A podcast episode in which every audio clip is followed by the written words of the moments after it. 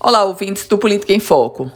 O caso da Comissão Parlamentar de Inquérito, criada na Assembleia Legislativa do Rio Grande do Norte para investigar o contrato firmado entre o governo do estado e a, o consórcio Arena das Dunas, se transformou em caso de justiça.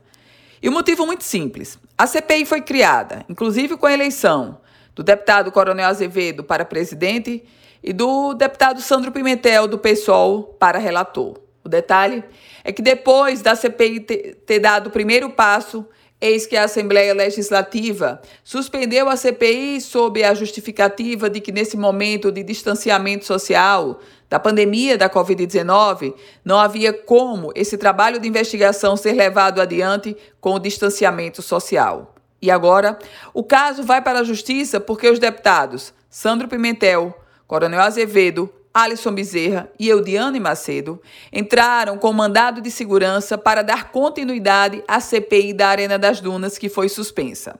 Na prática, os deputados querem que a CPI da Arena das Dunas volte a funcionar, independente dessa situação da pandemia da Covid-19.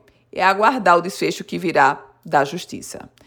Eu volto com outras informações aqui no Política em Foco com Ana Ruth Dantas.